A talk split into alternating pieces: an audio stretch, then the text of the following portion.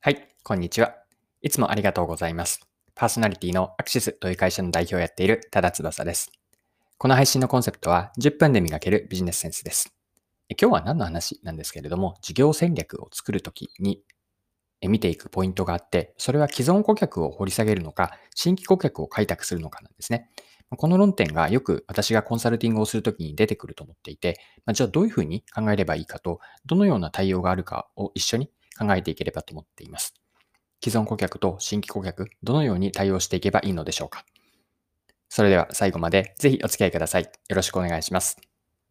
はい。この話はですね、私が企業へのコンサルティングをして、特に事業戦略のようなレイヤーでコンサルティングをするときによく出てくる論点、まあ、必ずと言ってもいいほど出てくる論点なんですね。それは何かというと、既存顧客をこれから引き続き伸ばしていくのか、それとも新規顧客を新たに開拓開拓するのか、まあ、既存なのか新規の顧客なのか、まあ、この論点なのです。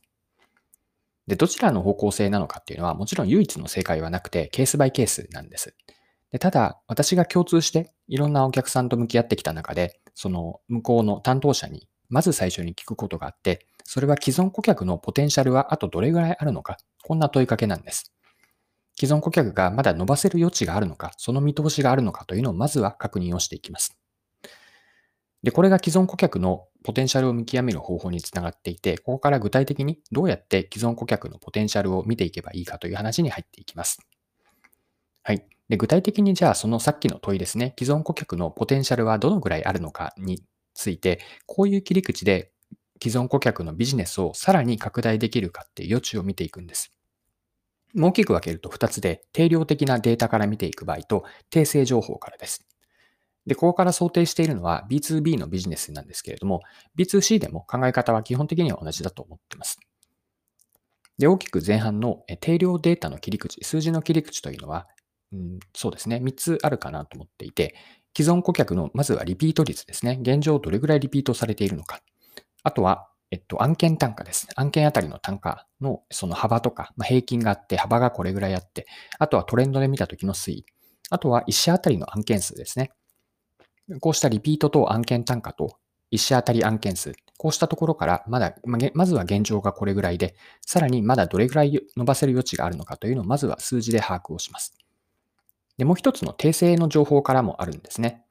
具体的には、提供価値とか、うんとアウトプットに対するこう満足度があって、さらにまリピートしたいかどうかという気持ちのリピート以降です。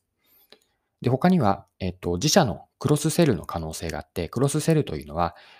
こう、今まで提供してきた商品とかサービス以外の他のものの提供余地があるかどうか。あとはさらに担当している、向き合っている部署があるとして、その A という部署以外に横展開 B とか C に展開できるかどうか。さらには案件単価の観点から案件単価を今後引き上げられる。単純な値上げではなくて、こう価値を上げて、さらにそれに伴って、えっと、案件単価を上げられるかどうかの可能性。まあ、こうした直接のヒアリングもあれば、営業担当者からの間接的なお客さんの情報を知るという、うん、やり方を通して、まあ、訂正情報からも、え、既存顧客のポテンシャルがこれからどれぐらいあるのかというのを数字と訂正の両方で見ていきます。はい。で、以上のようなことをやって、えっと、既存顧客があとどれぐらい伸びそうか、ポテンシャルがあるかどうかっていうのを見ていくんです。で、その後に新規顧客の開拓がいいかなと。私はこれが正解だと思ってるんです。でこのやり方を何か例えがあるかなと考えたときに、一言で言うと、バケツの穴を塞いでからだと思うんですね。バケツの穴というのは、つまり穴が開いている。これは既存顧客が脱落していったり、リピート以降がない場合、せっかくお客さんになってくれたのに、その次がつながらないというのは、こう、水の、あ、ごめんなさい。穴の開いたバケツで水を汲んでいるような、すごく効率が悪いんですよね。少しビジネスの話にまた寄せていくと、既存顧客におけるその顧客満足度がまだ上がる余地があって、あるいはライフタイムバリューですよね。LTV という障害顧客価値の向上が見込める売上利益の増加の可能性がまだまだあると判断できれば、社内リソースを既存顧客への対応に振り向けるといいんです。で、穴が塞がないままに、つまりは新規顧客を開拓これからするとしても、こう既存顧客の脱落していったり、こうまだ可能性がない中で新規顧客を増やしていっても、それは新しい顧客をから LTV が低くなったり、まあ、非効率な事業活動になってしまうんです。だからセオリーとしては順番は、これは私の考える、あるいはコンサルティングでそのようにお伝えしてきたことからなんですけれども、まずは既存顧客を取り切る、ポテンシャルを十分に回収しきってから新規顧客に開拓をしていくという2段階がいいかなと思っています。はい。で、とはいえなんですけれども、一点注意点があると思ってるんですね。で、仮に既存顧客にまだまだこうポテンシャル、こう伸ばせる余地があったとしますね。で、じゃあ、すべてのリソースを100%既存顧客に振り切ればいいかというと、それはそれで違うと思ってるんです。で、これ今までの話と少し矛盾した言い方にもなるかも、言い方に聞こえるかもしれませんが、いくらかは常に新規顧客の獲得にリソースを配分した方がいいんですね。例えばのイメージでリソースが100あるとするじゃないですか。そのうちに最低でも10は新規顧客に向けておく。残り90とか80になったとしても、10とか20はつまりは、100人人員が、メンバーがいたとして、そのうちの10人とか、もう少し増やして、まあ、15人、20人とかの、これはまあイメージなんですけれども、新規顧客の開拓にもリソースは振っておくべきなんです。というのは、既存顧客のこうポテンシャルがまだあったとして、そこを掘り下げて強化していく時期がありますよね。でそれに終わりが見えてきた段階で、じゃあいざそこでようやく新規顧客の開拓となっても、こうスムーズなスタートダッシュできないんですよね。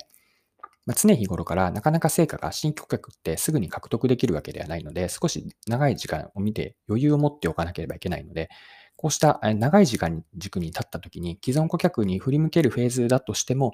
少しくらいは、幾分かは新規顧客の開拓は常にやっておく。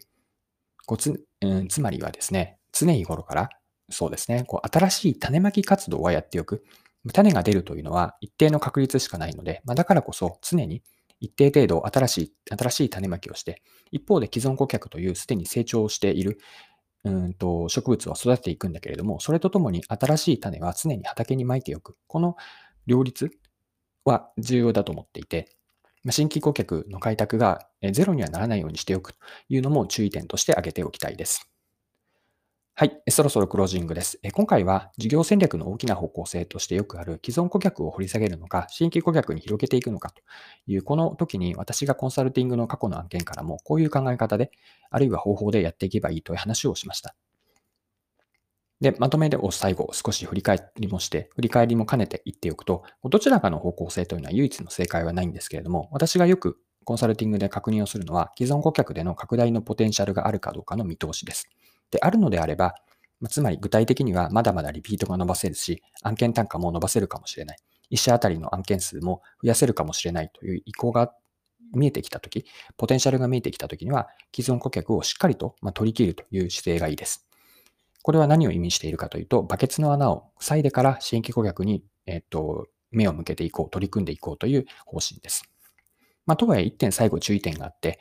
既存顧客にリソースを集中するというのはいいんだけれども、100%ではなくて、幾分かは新規顧客の開拓に力を入れていく。つまりは、常に新しい種まき活動をしていくことも重要であると、まあ、注意点として付け加えました。はい。今回も貴重なお時間を使って最後までお付き合いいただきありがとうございました。この配信のコンセプトは10分で磨けるビジネスセンスです。これからも更新は続けていくので、よかったら次回もぜひよろしくお願いします。それでは今日も素敵な一日にしていきましょう。